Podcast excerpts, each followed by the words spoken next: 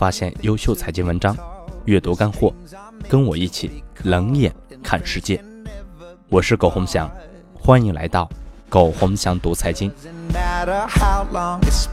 以下是今天的主要内容，我们一起来看。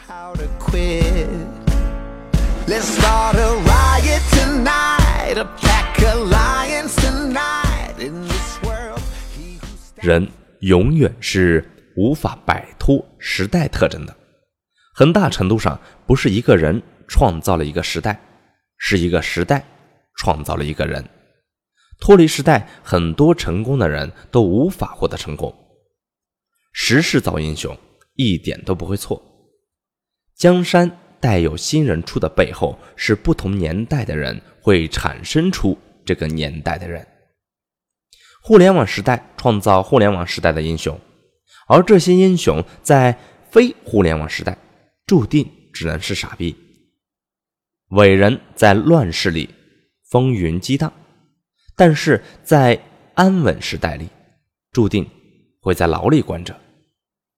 时代特征无法摆脱，成功逻辑也是不可复制。所以。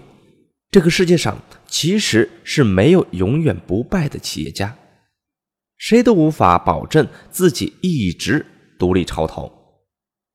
在属于你的时代离开之后，你很快被遗忘。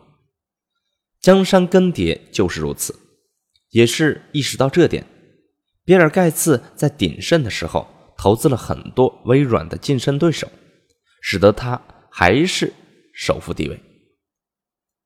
许多东西你打不过，就是打不过。即使你再年轻十岁，一样也是打不过。更何况你已经不年轻了，精力也无法堪比当年，斗志再旺盛，也未必体力跟得上。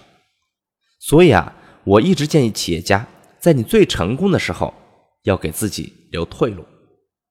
而留退路最好的办法，就是投资那些会搞死你的商业对手。记得，搞死你的人一定不是你的同行，而是更新的商业模式、更年轻的思维习惯、更好的技术产品。他们通过时代的特征来跟你对抗的时候，你一定是无法竞争的，因为你要缝缝补补。商业既然注定无法搞死人家，那就是成为他们的股东，让自己搞死自己，总归好过别人。搞死自己。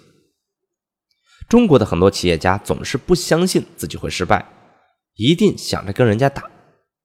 仔细想来，何必呢？当你的团队有人每天站在企业过去的路径上去想问题的时候，往往就会意味着衰败开始了。人最害怕的失去曾经有的东西，一个团队锦衣玉食的时候，也就失去了前进的动力。所以。从团队角度考虑，保持自己思想长青的做法，应该是换掉那些跟着你发了财的队友，因为他们很难会是陪着你熬夜加班改变的人了。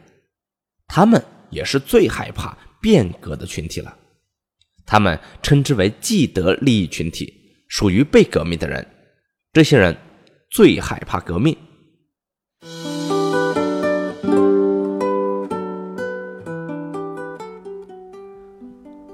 朋友们，今天的分享到这里就结束了，感谢大家的收听。江南幺五三五茶馆，最大的互联网金融众筹茶馆，欢迎加入我们，认识更多优秀的人。下载聚秀社区 APP，了解更多信息。